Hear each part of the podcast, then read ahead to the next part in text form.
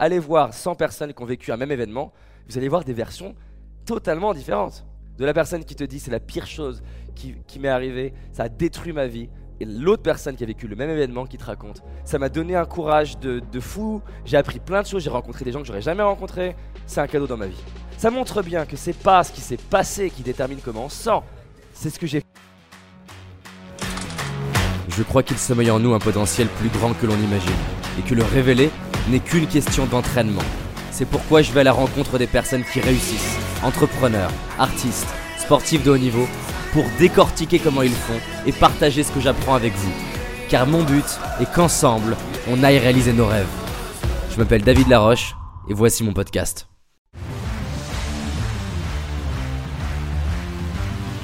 Une chercheuse qui était passionnée par la criminologie, qui a voulu faire une expérience sur est-ce qu'on peut induire une mémoire qui n'existe pas, donc pour le coup c'est tout faux, hein, dans la tête de quelqu'un. Et est-ce que cette mémoire pourrait influencer comment elle se sent? Dans un sens comme dans l'autre. Donc comment ils font? Ils vont voir la personne, ils s'intéressent à sa vie, ils collectent des éléments sur sa vie, voilà, j'allais à l'école à tel âge. Une fois qu'ils ont ça, ils vont commencer à faire venir deux trois personnes qui disent ah putain mais moi aussi j'étais dans la même école que toi et qui décrivent suffisamment précisément une réalité qui ressemble à la tienne, un souvenir qui ressemble au tien, mais qui vont commencer à rajouter des éléments. Tiens, tu te rappelles euh, la bicyclette rouge? Ah Non, c'est vrai. Et avec la répétition, tu vas commencer à la voir, la bicyclette, et même commencer à penser que c'est ton souvenir. Et c'est le phénomène qu'on vit tous avec les photos d'enfance. On ne sait plus, est-ce que je m'en souviens ou est-ce que j'ai vu la photo? Et donc si on te montre des photos qui n'ont jamais existé, tu te mets à avoir le souvenir d'un souvenir qui n'a jamais existé. On dit, tiens, tu te rappelles? Et on peut aller plus loin, on peut dire, tu te rappelles quand le professeur t'a humilié devant tout le monde? Non, je m'en souviens pas. Bah rappelle-toi, tu étais en classe et je te décris quelque chose qui te dit quelque chose. Et où moment, tu te mets à dire, putain, mais ouais, c'est vrai. Et on va te construire une histoire. Ce qui est intéressant, c'est que là, pour le coup, on sait que c'est tout faux. À votre avis, est-ce que ça influence l'énergie de la personne dans sa journée, le lendemain et après? Bien sûr, dans les deux sens. Ça montre bien que c'est pas ce qui s'est passé qui détermine comment on se sent, c'est ce que j'ai perçu et le sens que je lui donne. Et j'ai le choix de me raconter que cet événement douloureux est l'explication de pourquoi je suis pas heureux, et ça tient la route, ou j'ai le choix de trouver une autre version. Et ce qui est fascinant, et franchement faites cet exercice, allez voir 100 personnes qui ont vécu un même événement, vous allez voir des versions totalement différentes. De la personne qui te dit c'est la pire chose qui, qui m'est arrivée, ça a détruit ma vie, depuis ce jour-là, j'ai plus confiance en moi et l'autre personne qui a vécu le même événement qui te raconte. Ça a été douloureux, c'était challengeant, mais ça a été une, prise de conscience, une révélation. Depuis ce jour-là, j'ai réalisé tous les endroits où je me mentais. Ça m'a donné un courage de, de fou. J'ai appris plein de choses. J'ai rencontré des gens que j'aurais jamais rencontrés. C'est un cadeau dans ma vie. Même événement.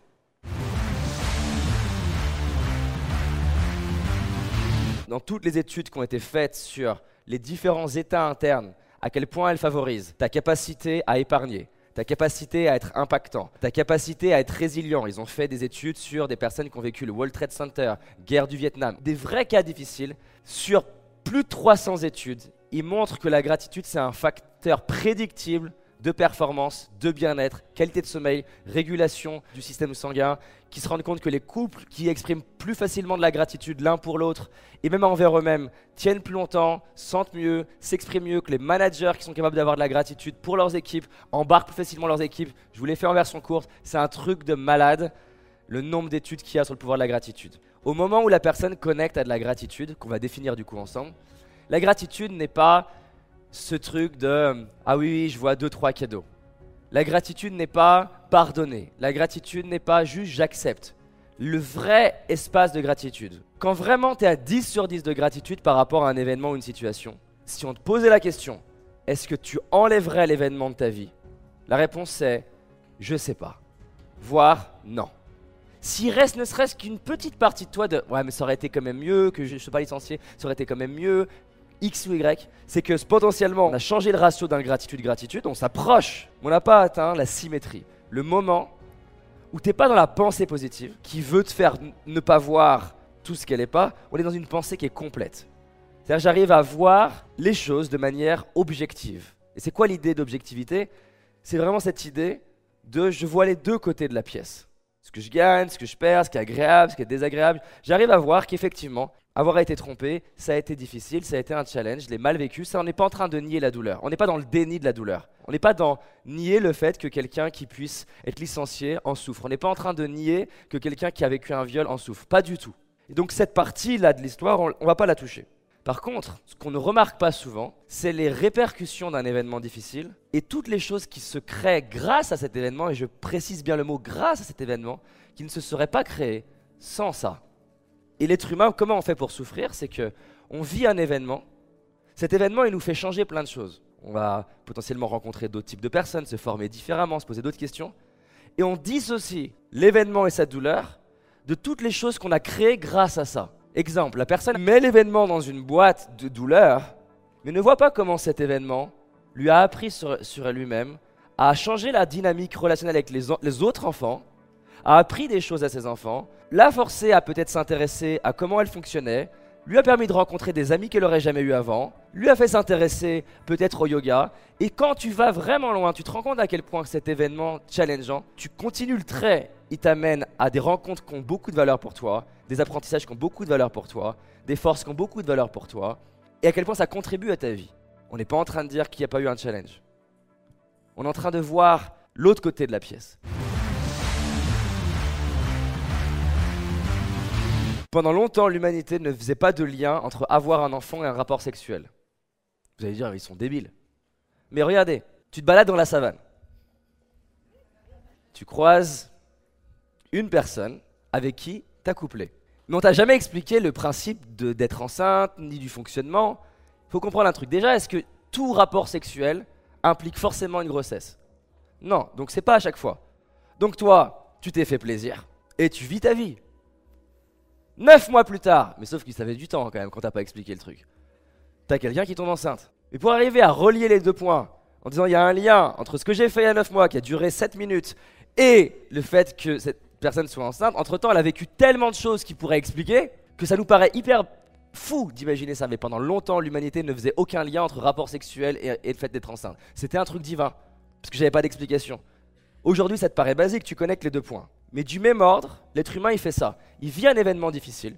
Par exemple, la personne me dit, ma mère était très peu présente à la maison. Je lui en veux, je vis mal ce truc-là. Et j'aurais été beaucoup plus heureuse dans mon enfance si elle avait été plus présente. Donc ça, c'est sa vision des choses. On met le sujet d'à côté. Je dis, ok, c'est quoi les, les forces que t'aimes chez toi?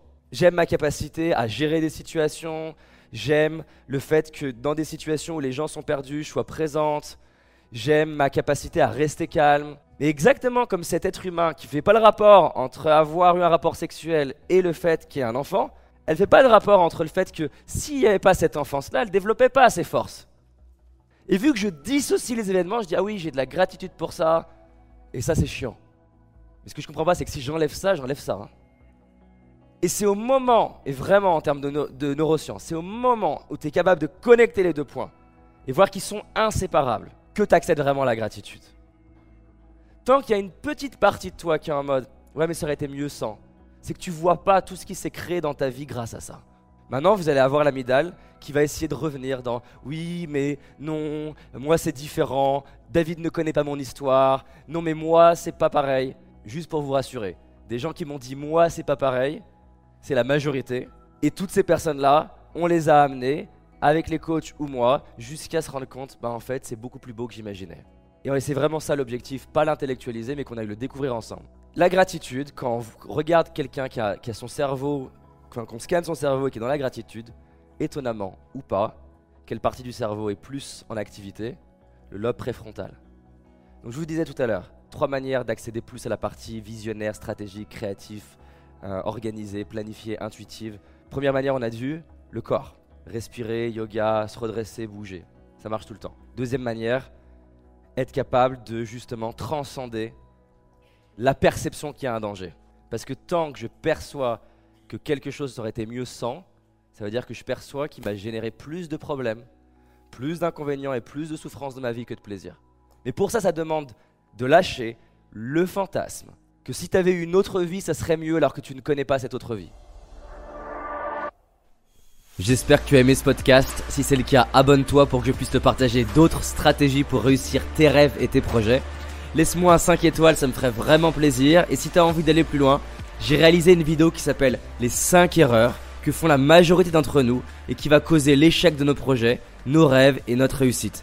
En sachant qu'une seule de ces erreurs va t'empêcher de réussir et d'être pleinement heureux. C'est une certitude. C'est une vidéo gratuite, en tout cas pour l'instant, et pour la trouver, tape dans Google David Laroche, les 5 erreurs cadeaux. David Laroche, les 5 erreurs cadeaux. Et tu vas tomber dessus. Je te dis à très vite pour un prochain podcast, et on avance ensemble.